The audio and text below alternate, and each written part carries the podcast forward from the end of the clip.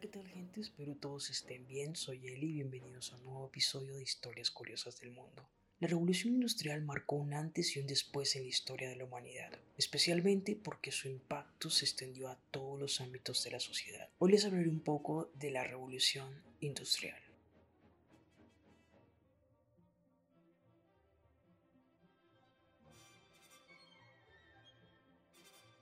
La revolución industrial o primera revolución industrial es el proceso de transformación económica, social y tecnológica que se inició en la segunda mitad del siglo XVIII en el Reino de Gran Bretaña, que se extendió unas décadas después a gran parte de Europa Occidental y América anglosajona y que concluyó entre 1820 y 1840.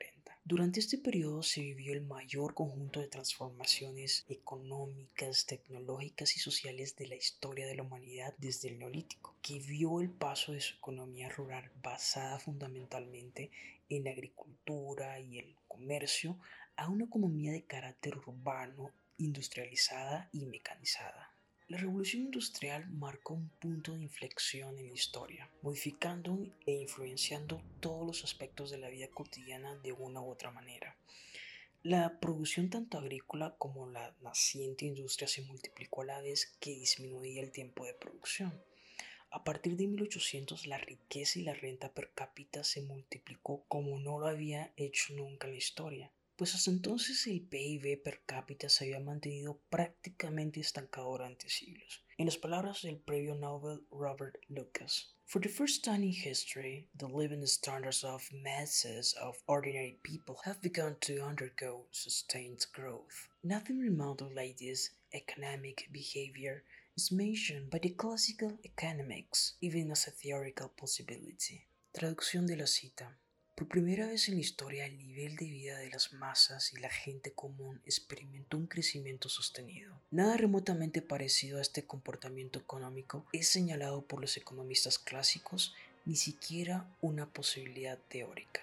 A partir de este momento inició una transición que acabaría con los siglos de una mano de obra basada en el trabajo manual y el uso tradicional animal, siendo estos sustituidos por maquinaria para la fabricación industrial y para el transporte de mercancías y pasajeros. Esta transición se inició hacia finales del siglo XVIII en la industria textil, así como en lo relacionado con la extracción y la utilización de carbón. La expansión del comercio fue posible gracias al desarrollo de las comunicaciones con la construcción de vías ferrarias, canales y carreteras. El paso de una economía fundamentalmente agrícola a una economía industrial influyó sobremanera en la población que experimentó un rápido crecimiento sobre todo en el ámbito urbano la introducción de la máquina de vapor de James Watt, patentada en 1769, en las distintas industrias fue el paso definitivo en el éxito de la revolución, pues su uso significó un aumento espectacular de la capacidad de producción.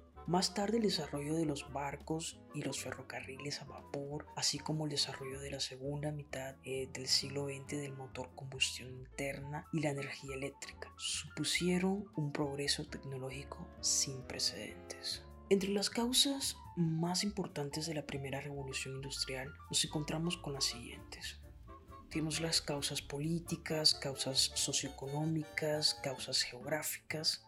Para comenzar por las causas políticas, la revolución burguesa del siglo XVII había triunfado dándose como ello la abolición del sistema feudal.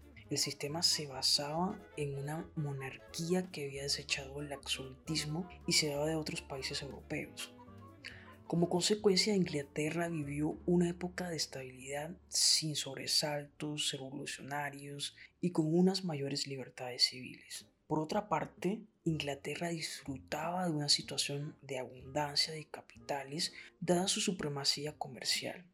El control del comercio con las colonias dio lugar a un proceso de concentración de capitales en manos de algunos empresarios. Fueron importantes las fortunas que tuvieron su origen en el comercio de productos como el té, el tabaco o incluso los esclavos. Las existencias de determinadas eh, materias primas en el territorio de Inglaterra también facilitó el proceso. El hierro y el carbón fueron fundamentales para permitir el desarrollo y la generalización de innovaciones como la máquina de vapor. Además, el tratarse de un territorio insular partía de una situación de ventaja para comerciar con sus productos en el ámbito internacional gracias al barco de vapor. Como consecuencia del desarrollo industrial nacieron nuevos grupos o clases sociales encabezados por el proletariado. Los trabajadores industriales y campesinos pobres y la burguesía dueña de los medios de producción y poseedora de la mayor parte de la renta y del capital. Esta nueva división social dio pie al desarrollo de problemas sociales y laborales, protestas populares y nuevas ideologías que propugnaban y demandaban una mejora de las condiciones de vida y de las clases más desfavorecidas por la vía del sindicalismo, el socialismo, el anarquismo o el comunismo. Otras interpretaciones sugieren que este nuevo cambio de mentalidad y de posterior evolución del sistema económico fue por causas morales y religiosas. La reforma protestante de Martín Lutero y Juan Calvino trajo consigo un cambio de mentalidad en el trato y visión respecto al trabajo. Según Max Weber, el protestantismo considera el trabajo y al esfuerzo como un bien y un valor fundamental al contrario que la ética católica que lo considera un castigo a raíz del pecado original. Esto explicaría en parte las diferencias a la hora de desarrollarse de las distintas naciones europeas, teniendo como pioneros a países protestantes como Gran Bretaña, Alemania u Países Bajos y como países atrasados a España, Portugal e Italia, todos ellos católicos. Esta interpretación sigue siendo muy discutida. La revolución industrial estuvo dividida en dos etapas. La primera del año de 1750 a 1840 y la segunda de 1880 hasta 1914. Todos estos cambios trajeron consigo consecuencias demográficas, económicas, sociales, ambientales. Por ejemplo, las demográficas, lo que fue el traspaso de población del campo a la ciudad, el éxodo rural, migraciones internacionales, crecimiento sostenido de la población, grandes diferencias entre los pueblos, independencia económica. En las partes económicas, lo que fue la producción de serie, desarrollo del capitalismo, aparición de las grandes empresas en el sistema fabril. En la parte social, nace el proletariado, nace la cuestión social. En la parte ambiental, deterioro del ambiente y degradación del paisaje, explotación irracional de la tierra.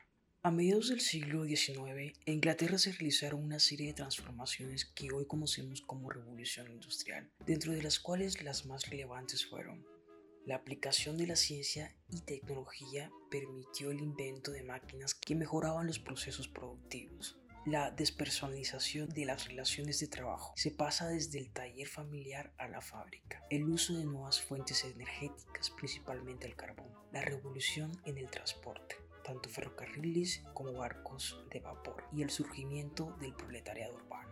Además, tanto en la primera como en la segunda etapa de la revolución industrial, la producción en fábricas dependió en gran medida del uso de combustibles con la consecuente contaminación del aire. Por otro lado, la producción excesiva de mercancías comenzó a tener como efecto una más rápida producción de residuos, antes de la organización de los sectores de trabajadores no existían leyes que regularan el trabajo del proletariado, dado que había un amplio sector de la población sin recursos económicos, muchas personas aceptaban trabajos en cualquier condición. Por eso las jornadas laborales eran tan largas que se tornaban insalubres, además de que estaba permitido el trabajo infantil. La legislación del trabajo y las organizaciones de los trabajadores, así como las nuevas ideologías, socialismo y comunismo, fueron las fuerzas que impulsaron cambios de estas condiciones. Sin embargo, en algunos países los niveles de explotación que se observaban en el siglo XVIII siguen aún vigentes. Espero les haya gustado este nuevo episodio, nos vemos en el próximo. Si te ha gustado no olvides suscribirte a este podcast donde estaré publicando contenido cada semana. Si quieres escuchar los episodios anteriores puedes hacerlo, es gratis por Spotify. También pueden encontrar por Twitter en Historias Curiosas del Mundo e Instagram en arroba historias rayita abajo curiosas y dejar sus comentarios. Bye.